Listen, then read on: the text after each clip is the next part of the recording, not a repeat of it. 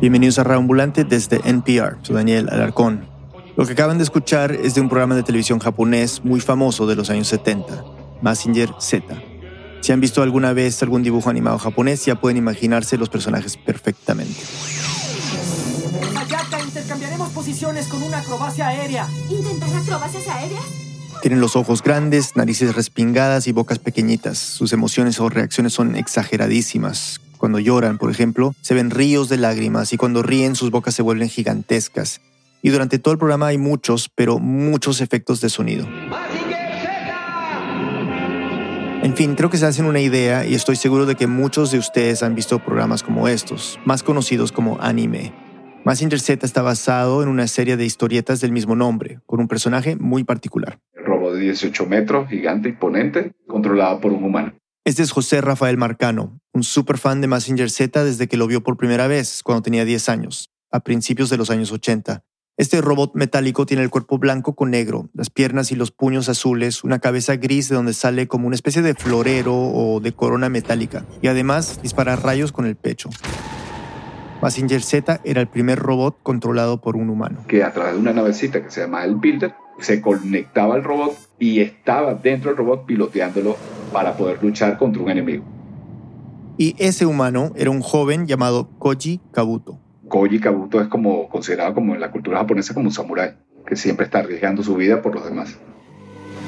Tengo que acabar con esos monstruos, no me importa morir. Acabaré contigo, cueste lo que me cueste. Era esa valentía lo que más le gustaba a José Rafael. Y como muchos niños de esa edad, una de las cosas que más quería era ser como él, como su héroe. Era como mi afición, yo decía, bueno, eh, yo voy a convertirme en Koji Kabuto y voy a ser el piloto del robot y para hacerlo lo voy a hacer a través de un videojuego.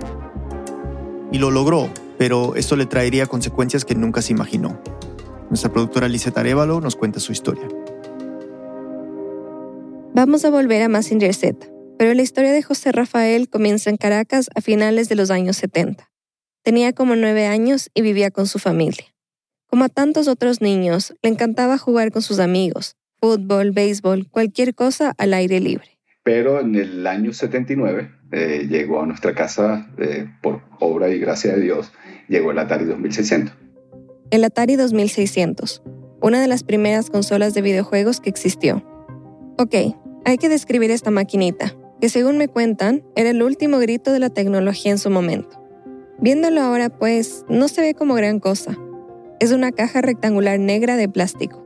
El toque que me parece ridículo es el bordecito, como de madera falsa, al estilo de la camioneta antigua de tu abuelo. Para jugar se necesitaban dos controles que tenían un joystick, una especie de palanca. Los juegos venían en unos cartuchos o cassettes que se metían verticalmente. José Rafael tenía una gran variedad. El principal era Combat, que era un jueguito de combate tuve Pitfall, tuve un juego que se llama que me encantaba, Pac-Man, por supuesto, eh, fascinación con Pac-Man. Era todo un universo y él se enganchó enseguida. Se entretenía por horas con cada juego, perfeccionando su técnica para tener un puntaje más alto, vencer a sus enemigos y tratando de completar todos los niveles. Pero lo que más le gustaba era la gran variedad de historias y aventuras que podía tener con esa consola. Fue tanta su fascinación que con tan solo nueve años ya sabía que quería dedicarse el resto de su vida.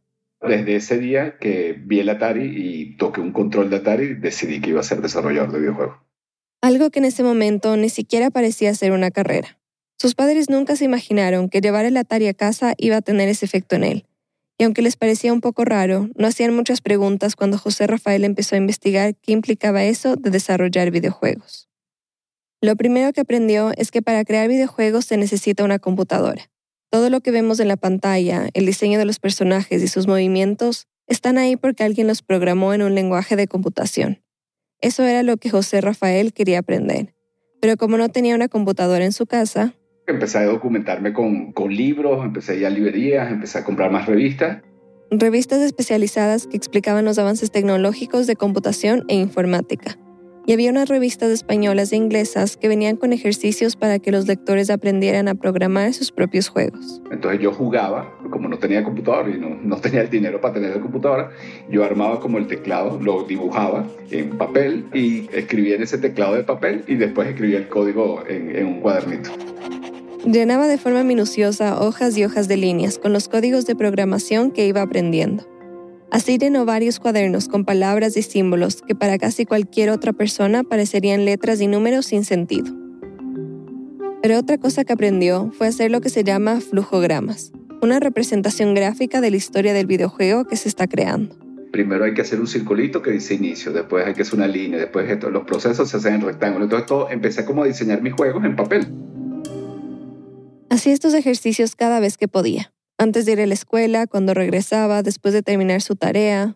Inclusive cuando su mamá ya lo mandaba a dormir y apagaba las luces, José Rafael se escondía en su cuarto con una linterna para dibujar bocetos, escribir, hacer ejercicios de programación.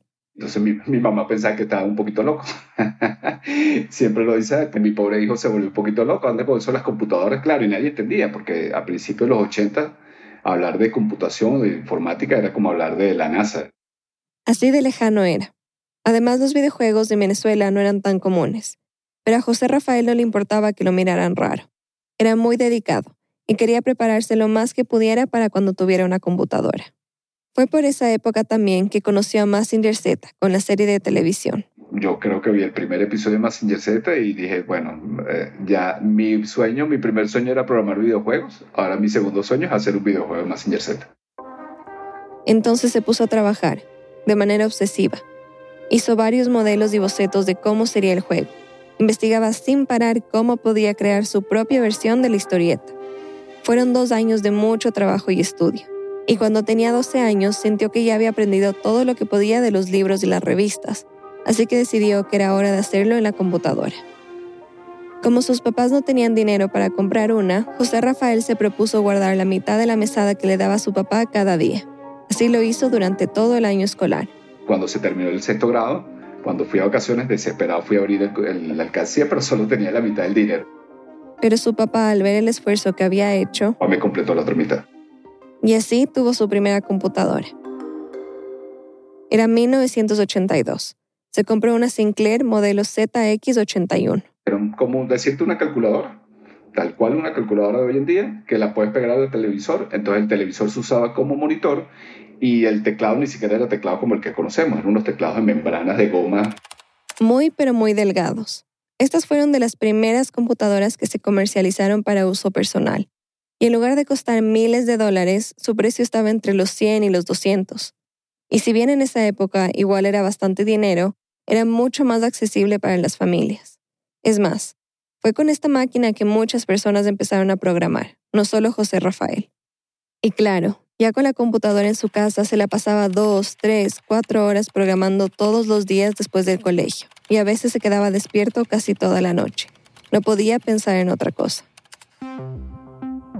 Cuando ya sabía usar mejor la computadora, José Rafael empezó a trabajar en lo que tanto quería, programar un juego de Massinger Z pero no era nada parecido a cualquier videojuego que hayan visto en los últimos años. En el primer computador solo podía hacer los muñequitos a punta de caracteres, tal cual, que si, no sé, inventaba el juego de Massinger y Massinger era la A, la W y las piernas eran la L y así. O sea, estas letras juntas formaban la silueta de Massinger Z en la pantalla. El juego era simple y tenía movimientos muy básicos. Caminar y lanzar un puño. Había que tener mucha imaginación para ver las aventuras de Koji Kabuto en esos dibujitos. A medida que pasaban los años, aparecían nuevas computadoras y la tecnología era cada vez más avanzada. Así que para no quedarse atrás, cuando José Rafael veía un modelo que le interesaba, vendía su computadora y ahorraba para comprarse la más moderna y así aprender lo último en programación. Cuando llegó la hora de graduarse, ya por el año 1988, le tocaba escoger una carrera. Escuchaba a mis amigos ya en bachillerato decir, no, yo quiero ser abogado, yo quiero ser, y yo decía, yo quiero ser desarrollador de videojuegos, y aparte de eso voy a formar la primera empresa de videojuegos en Venezuela. Como no existía esa carrera, se metió a estudiar ingeniería de sistemas. Era lo más cercano que había y de alguna manera le ayudaba a seguir aprendiendo sobre lo que realmente le interesaba. Así lo hizo por dos semestres en una universidad en Caracas pero tuvo que dejarla porque era muy costosa y ya no le alcanzaba el dinero para pagar. Pero con todo lo que había aprendido desde niño sobre programación, José Rafael comenzó a trabajar en diferentes compañías para ganar un poco de dinero. Desarrolló algunos programas para clínicas y hoteles, como recorridos virtuales por sus instalaciones. También fue analista y auditor de sistemas para empresas petroleras, bancos y distribuidoras de tecnología. Le iba tan bien que a sus 22 años llegó a ser gerente general de una empresa de desarrollo de software. Fue ahí que pudo aterrizar un poco más su idea de crear su propia compañía. Empezó por contactar a algunas personas con las que había trabajado en las otras empresas, y así fue armando su equipo. Les dijo que la crear la primera empresa de desarrollo de videojuegos en Venezuela. A algunos les gustó la idea y se unieron de inmediato. Y así, en 1995, nació su empresa. Se llamaba Mediatek. Éramos cuatro personas nada más en un garaje, tal cual la empresa que comienza en el propio garaje. No empezó creando un videojuego. Primero tenía que conseguir clientes para poder subsistir, así que empezó con una enciclopedia que enseñaba a los usuarios a crear sus propios contenidos multimedia. Y también hacía desarrollos de software para varios clientes, como empresas locales de petróleo o alcaldías. Pero también trabajaban para clientes grandes, como Apple, por ejemplo. Y así, poco a poco se dieron a conocer. Pasó solo un año hasta que en 1996 finalmente lograron crear su primer videojuego, Las aventuras de Umi. Las aventuras de Umi era una fusión de multimedia educativo con videojuegos. Para que tus hijos aprendan y se diviertan en grande, colecciona los cinco Era un programa para niños de entre los 4 y 10 años. El objetivo principal era que aprendieran a resolver problemas matemáticos o a leer usando el videojuego, pasando niveles y recibiendo recompensas al final. Y tuvo mucho, mucho éxito. Gracias a esto, José Rafael se propuso hacer lo que siempre había querido, un videojuego basado en el cómic de Massinger Z. Lo primero y más importante era conseguir el permiso de su creador, y desde ahí parecía casi imposible. Imagínate a alguien desde Venezuela comunicándose con el creador de Massinger Z. Pero en una coincidencia casi increíble, por esa misma época, en el 99, el creador, Gonagai, fue invitado a Venezuela a participar en una feria. José Rafael no desperdició ese momento, y junto a su equipo se acercaron a hablar con él. Con la ayuda de su intérprete le contaron que habían hecho algunos diseños y prototipos de videojuegos de Massinger Z. Le mostraron uno en particular que estaba hecho en tercera dimensión, algo que nadie había hecho hasta ese momento. Para él fue así como emocionante y le gustó mucho.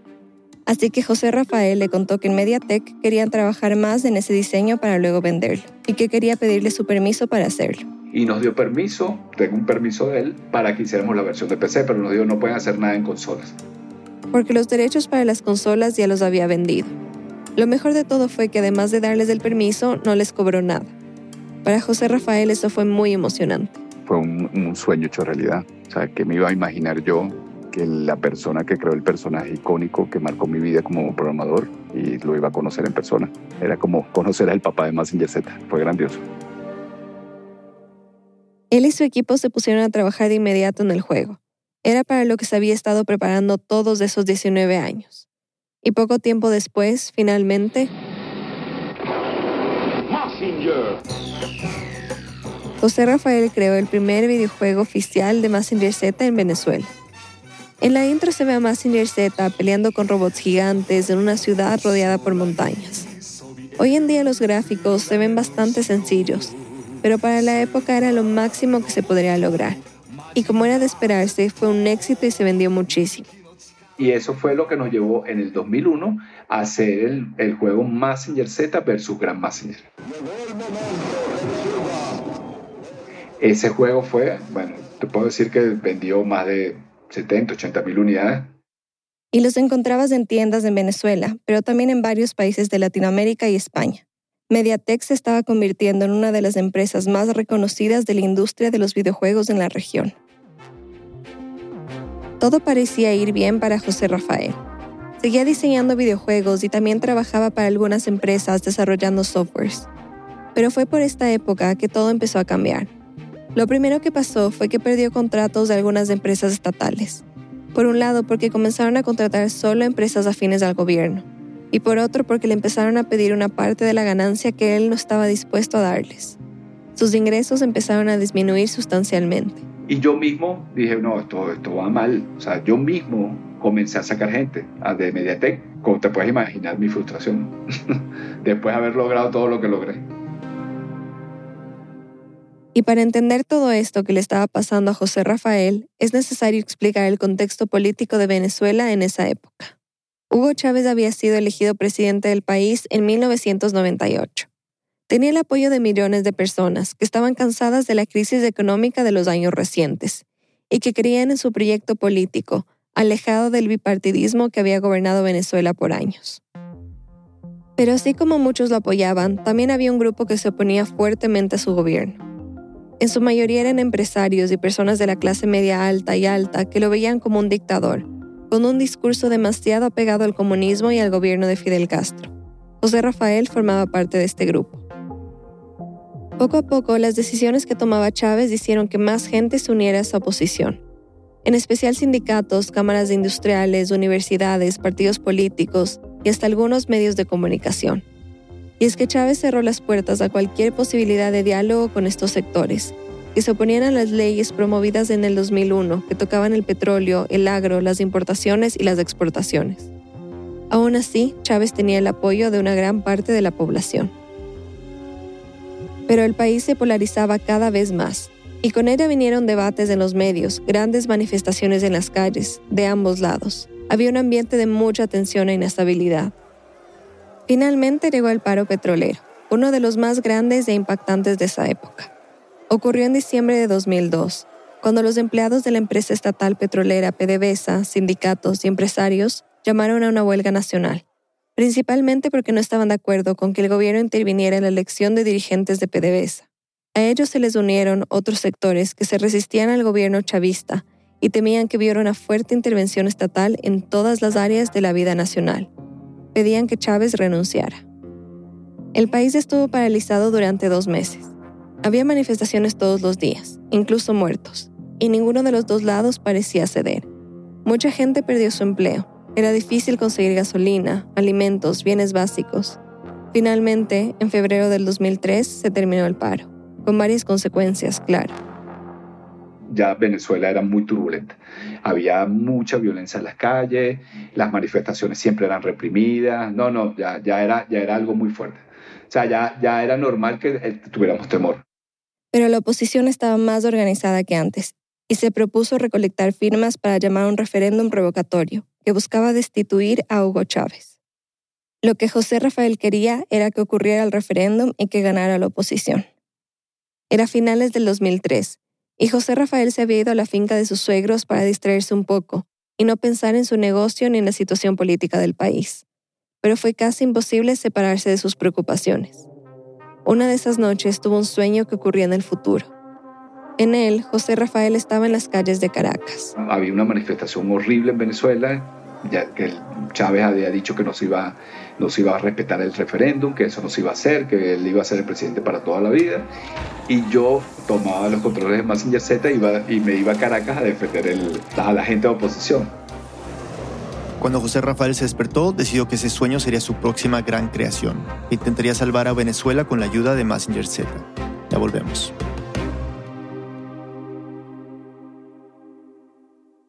Este mensaje viene de un patrocinador de NPR, Squarespace, el creador de sitios web fácil de usar y diseñado por profesionales reconocidos internacionalmente. La plataforma Todo en Uno de Squarespace se especializa en hacer más fácil establecer una presencia en línea, con dominios, herramientas de marketing, análisis y más.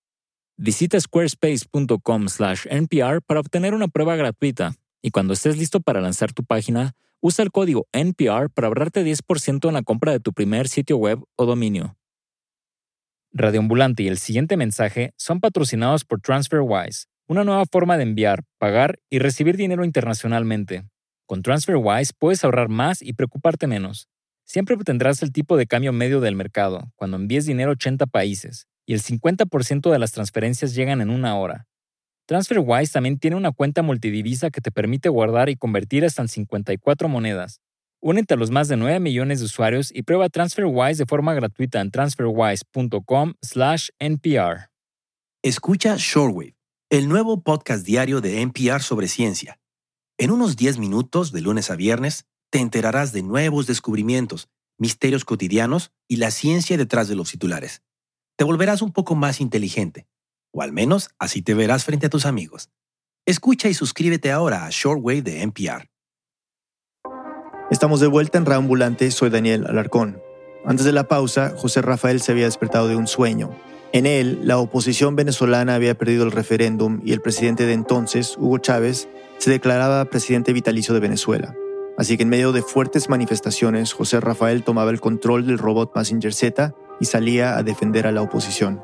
Era el perfecto guion para una película, o en este caso, para un videojuego. Y cuando me desperté, yo, esta idea está chévere, voy a escribirla. Nunca, de verdad, yo jamás había hecho nada político y no me gustaba hacer nada político, pero el sueño fue tan vívido que dije, voy a, voy a hacer un guion. Y me puse a hacer un guion.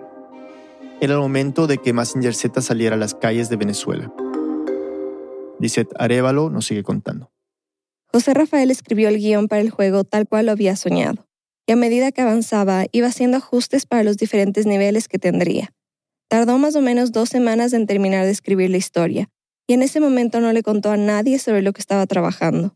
Solo cuando ya estaba listo se lo mostró a uno de los artistas que trabajaban con Mediatek. Se llamaba Daniel. Y me dice, oye, ¿por qué no lo hacemos? Vamos a hacerlo. En nuestros tiempos libres y no sé qué. Entonces, bueno, comenzamos esa aventura. La aventura de desarrollar el videojuego, diseñar, programar y todo lo demás. Era una tarea de meses y decidieron hacerlo en secreto, porque con todo lo que estaba pasando en el país sentían un poco de miedo. Ya desde el primer momento que yo escribí la historia, yo tuve, tuvimos temor de que nos pasara algo, que nos recibir una llamada del gobierno, no paren eso, no hagan eso, ¿sabes? Más, más fue el miedo de, oye, que nadie nos pare nuestro desarrollo, no, no, no vamos a parar nunca. La historia que escribió para el videojuego iba más o menos así. Lo que hice fue como una mezcla de la ficción, de toda la ficción de Massinger Z y todo eso lo fusioné con el estamento político de Venezuela. Para entender esta fusión, necesitamos entrar más en detalle en la historia del origen de Massinger Z.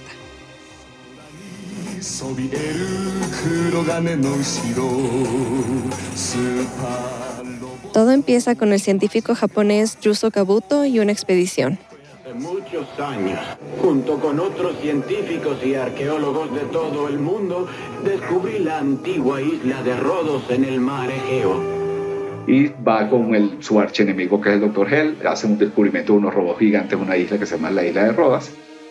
Unos robots gigantes llamados miqueneses que pertenecían a una civilización que había sido destruida, pero estaban en pedazos, así que los científicos comenzaron a reconstruirlos. Y cuando terminaron, el Dr. Hell dice, Atención todos, gracias por su ayuda en la reconstrucción de robots miqueneses. Ahora estas poderosas máquinas se moverán solo a mi voluntad y mando. Inmediatamente le mete mecanismos para manejar esos robots como unas bestias mecánicas y mata a todos los científicos. Pero Yuzo Kabuto logra salvarse, se escapa de la isla y regresa a Japón, donde construye su propio robot gigante para luchar contra el Dr. Hell, Massinger Z. Ya en el primer capítulo, a Dr. Hell manda asesinar a, a Kabuto y este le entrega el, robot a Koji. A Koji Kabuto, su nieto, ese personaje con el que José Rafael soñaba en convertirse cuando era niño. A partir de ahí, toda la serie se trata de eso, de Koji manejando Massinger Z y luchando contra los ejércitos de robots gigantes del Dr. Hell para evitar que domine el mundo. José Rafael tomó elementos de esta historia y los adaptó al contexto venezolano. Entonces, por ejemplo, para los generales que comandaban los ejércitos de robots miqueneses, Yo seleccioné cada uno de esos comandantes según la, la mitología del manga y busqué como similitud con los personajes de- del gobierno de Chávez. elegía personajes que formaban parte del gobierno para que interpretaran el papel de los comandantes robóticos en el videojuego. Por ejemplo, en el cómic había un personaje llamado General Angoras, que era considerado escurridizo. José Rafael entonces buscaba a alguien del gobierno chavista que fuera conocido por tener una personalidad parecida y lo elegía para interpretar ese rol. Y así con cada uno de los enemigos de Massinger Z, incluyendo a su gran antagonista, el emperador de la oscuridad, o sea, el mismísimo Hugo Chávez. Mientras José Rafael y su compañero trabajaban en el videojuego, el Consejo Nacional Electoral aprobó la recolección de firmas de la oposición. Se anunció que el referéndum ocurriría el 15 de agosto de 2004. Y unas dos semanas antes de esa fecha, José Rafael terminó el juego. Se llamaba Massinger Z Salva Venezuela. Comenzaba así. Aquí estamos, como siempre, al frente de nuestras responsabilidades.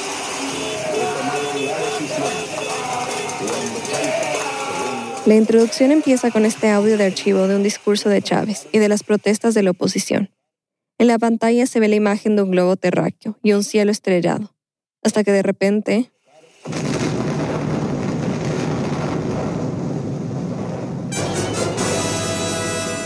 hay una explosión y ahí se explica cuál es el objetivo del juego. Sale un texto que dice, Días después de la fecha del referéndum, 19 de agosto del 2004, la ciudad está en calma y se proclama una nueva marcha por parte de la oposición. En la pantalla aparecen miles de venezolanos caminando por las calles.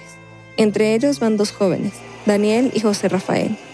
Y en la marcha comentan su proyecto secreto, la construcción de Massinger Z. Dicen que decidieron hacerlo porque el gobierno creó un ejército de robots gigantes para tener control del país. Hay un pequeño salto en el tiempo, hacia un momento en el que hay ataques a los manifestantes por parte del gobierno. Hay muertos y heridos, entre los que está Daniel. José Rafael corre a ayudar. Estoy bien, no es nada grave. Llegó el momento que tanto esperamos, Rafael. Usa Messenger Z. Esta situación tiene que terminar hoy. A lo que José Rafael responde. ¿De qué hablas? Yo no estoy listo para manejar la Messenger. Levántate, que yo te ayudo. Salgamos de aquí. Pero Daniel insiste en que está listo se levanta y corre hacia la multitud de personas. De repente, una ráfaga de balas pasa cerca a José Rafael. Malditos, tienes razón, Daniel. No puedo asustarme ahora. Esto tiene que terminar hoy. Y pensando en las palabras de su amigo, sube a la terraza de su casa y se encuentra con la nave para manejar a Messenger Z. El objetivo del juego es salvar a Venezuela de lo que José Rafael llama el dominio chavista. Y para lograrlo, Messenger Z tiene que enfrentarse a los robots gigantes y al final enfrentarse a un robot manejado por Hugo Chávez. Cuando terminaron de desarrollarlo, José Rafael y Daniel fueron los primeros en jugarlo. Lo vimos, lo vimos y dijimos, no, ya, sí, esto que, que, que pase lo que pase, nos tenemos que arriesgar. No podían dejar que, después de tanto esfuerzo, quedara en nada, así que decidieron lanzar el juego al mercado sobre todo porque para ellos era una especie de protesta personal. Después lo tomamos como una cosa de, de nuestro granito de arena político. Nosotros decimos esto y esto es lo que, lo que pensamos de Hugo Chávez. y así lo lanzamos. Un poquito nerviosos, claro, pero nada fuera de lo normal. Después de todo, las peleas y luchas que habían creado no salían de la pantalla. Todo pasaba dentro de este universo fantástico. En realidad pensaban que lo peor que les podía pasar es que alguien criticara su desarrollo técnico. En ese momento la industria de los videojuegos estaba creciendo en Venezuela y era muy competitiva. Y José Rafael sabía que sus colegas estarían al pendiente de ver los avances de cualquier juego nuevo en el mercado nacional. Confiados en lo que habían creado, Messenger Z Salva Venezuela fue distribuido en unas 100 tiendas como librerías y establecimientos de computación. El juego tuvo una buena acogida enseguida, Apenas comenzaron a distribuirlo, lo llamaron de noticiero del medio Globovisión para entrevistarlo. Después de todo, su empresa era pionera en videojuegos y todos estaban al tanto de sus nuevos lanzamientos.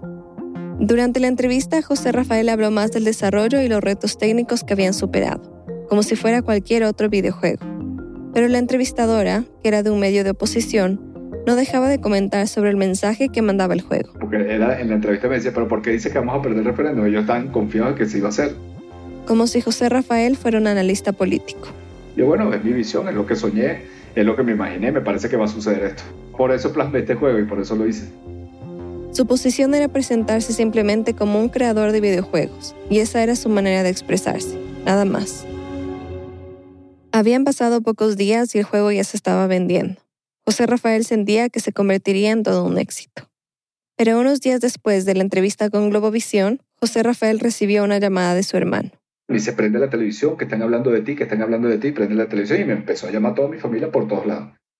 No era cualquier programa, era La Ojira, un programa afín al gobierno de Chávez que se transmitía por el canal del Estado, BTV. Pero claro, cuando prendo la televisión, y, casi me infarto, porque era, tenían fotos mías que habían sacado de entrevistas mías en internet en esa época, habían sacado fotos. Y fotos del videojuego también, pero eso no era todo. José Rafael dice que el presentador del programa tenía varias cajas del juego y las mostraba por televisión, mientras decía que esto es propaganda contra el gobierno y esto está financiado por la ultra, ultraderecha. Bueno, dijeron de todo. Algo que era falso, pues él mismo se había financiado. Y después de decir todo esto, el presentador agregó. Sí, este señor es José Rafael Marcano, eh, hacemos un llamado a la fiscalía que lo vayan ahorita mismo, su domicilio es tal, vayan y deténganlo, o sea, una cosa espantosa. Intentamos conseguir el audio de este programa, pero fue imposible. El argumento que daban en ese programa para que las autoridades lo detuvieran era que el videojuego estaba incitando al odio y que José Rafael había sido financiado para difamar a Chávez internacionalmente. José Rafael no podía creer lo que estaba pasando. Uno de los programas más vistos en el país estaba pidiendo que lo detuvieran por crear un videojuego. No, me imaginé que iba a ser tan fuerte la reacción. De eso me imaginé, hoy que el juego es malísimo, sin más descalificaciones, eh, esa historia nada, nada que ver, pero, pero no esto, no, no lo que sucedió al final. O sea, la reacción fue muy brutal. Y es que en esa época había mucha crítica al gobierno. Eran libros, reportajes de televisión, columnas de opinión, en fin. José Rafael no era el primero ni el único. Pensó que un videojuego en el que Massinger Z peleaba contra una versión ficticia de Hugo Chávez no pasaría de ser una crítica más del montón que ya había. Lo primero que hizo José Rafael después de ver el programa fue llamar a varios abogados para que lo asesoraran. Uno de ellos le dijo que legalmente no podían hacer nada, pero también le dijo... Acuérdate que estamos en, el Estado de Derecho que estamos y si les da la gana te mete preso. O sea, al final fue, fue la conclusión. Ya eso es cuestión de ellos. Aún así, trataron de preparar una defensa en caso de que lo fueran a buscar. Pero antes de que pudiera decidir qué hacer, las amenazas comenzaron a llegar. Al día siguiente del programa de Lojira, José Rafael comenzó a recibir llamadas a su celular de números desconocidos y le decían cosas como: Si no retiras, aparte de ir a la calle, te puedes imaginar lo que te va a suceder a ti y a tu familia, si los conocemos. Retira eso, o me insultaban, opositor de porquería, me decían grosería y tiraban el teléfono. Empezó a sentir mucho miedo de lo que podía pasar. Su esposa y su familia empezaron a preocuparse cada vez más. El compañero de trabajo con quien había realizado el videojuego, Daniel, también estaba muerto de miedo. Llegó a decirle a José Rafael que lo mejor era que lo retiraran de las tiendas. José Rafael tenía dudas de si debía retirarlo o no. Pensó que no pasaría nada más aparte de lo que había dicho el presentador del programa.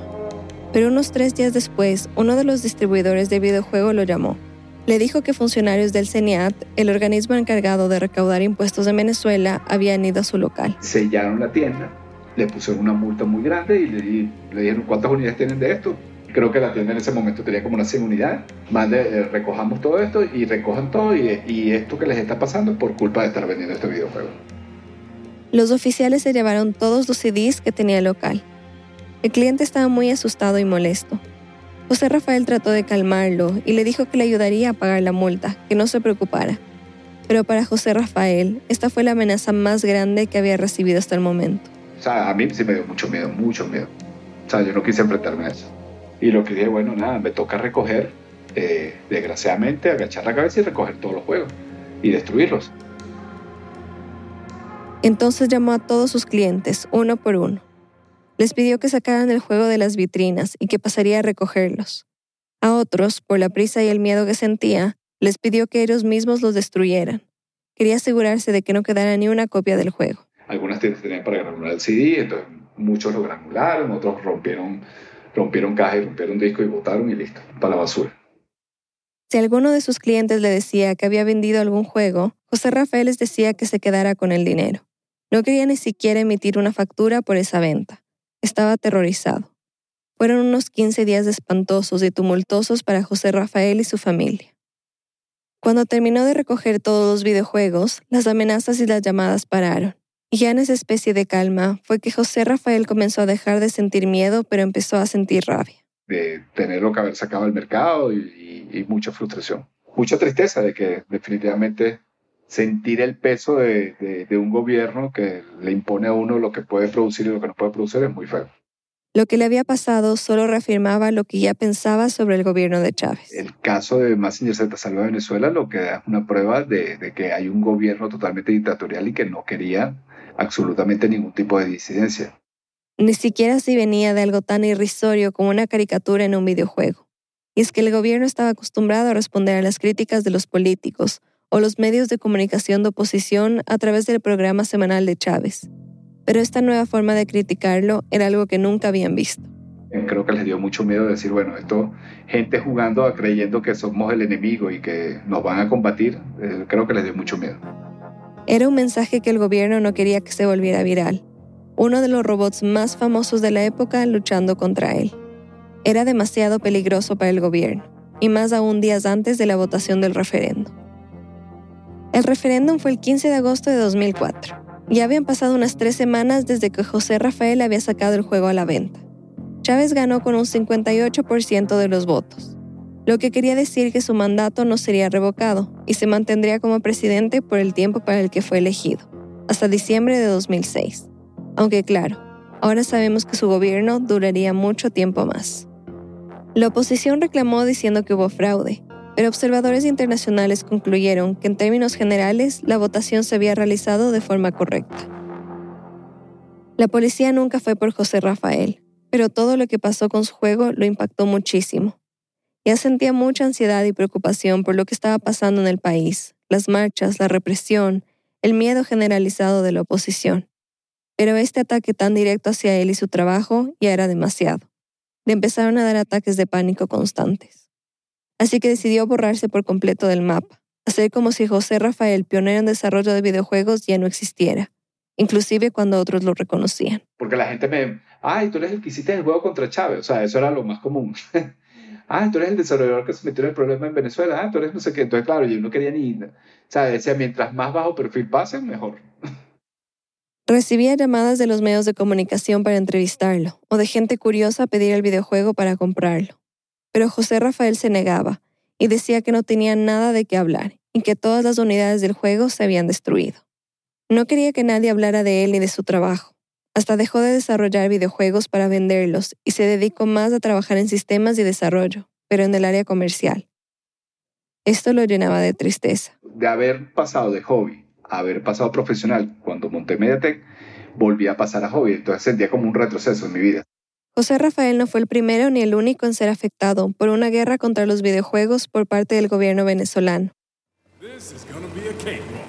En 2008, las compañías Pandemic Studios y Electronic Arts sacaron el juego Mercenaries 2, World in Flames, donde a simple vista el objetivo era invadir Venezuela para derrocar a un dictador.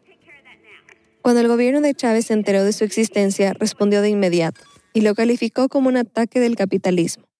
Los congresistas y representantes del gobierno señalaron al juego como un intento de invasión estadounidense y lo calificaron como una agresión imperialista es parte, si se quiere, de una conspiración porque quien lo hace, Pandemics, es una empresa que le aporta al ejército de los Estados Unidos y a la CIA videojuegos para uso militar. Y la crítica fue más allá del juego de Mercenaries 2, y era a todos los videojuegos. Este es Chávez en su programa semanal de la época, Aló Presidente. Dígame esos juegos que llaman PlayStation. Un veneno. Hay juego incluso para matar, que enseña a matar. Una vez hicieron uno con la cara mía incluso. Sí, hay que matar Chávez, pues. Bombardean ciudades. En PlayStation, ¿qué es eso, vale? Ah, es el capitalismo. Sembrando violencia para luego vender armas. Aunque en realidad el juego termina siendo una crítica a la invasión gringa. Y al final en los créditos dice, gracias a la revolución bolivariana, un mundo mejor es necesario. O sea, terminaron criticando algo que fue creado a favor de ellos.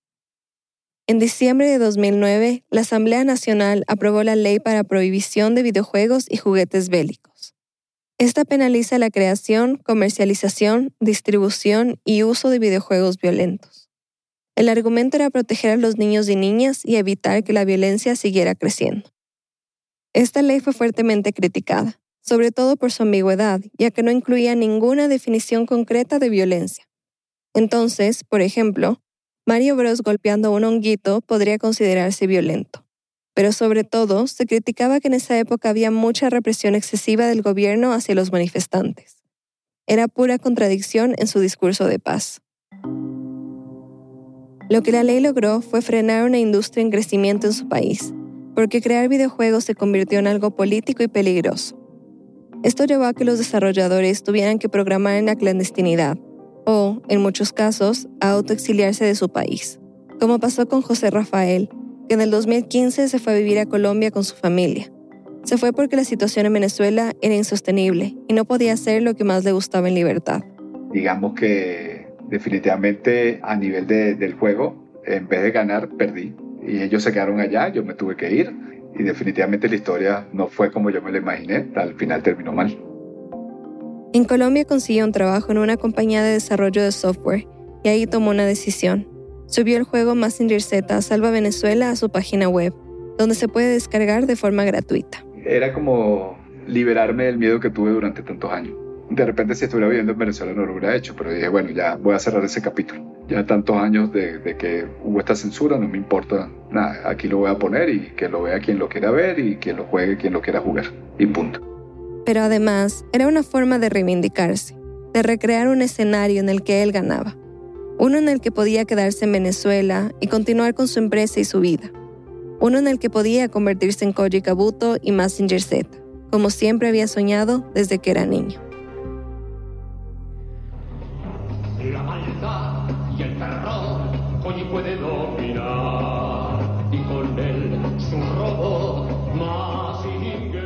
Desde que José Rafael subió el juego a su página web, Massinger Z Salva Venezuela ha generado miles de descargas.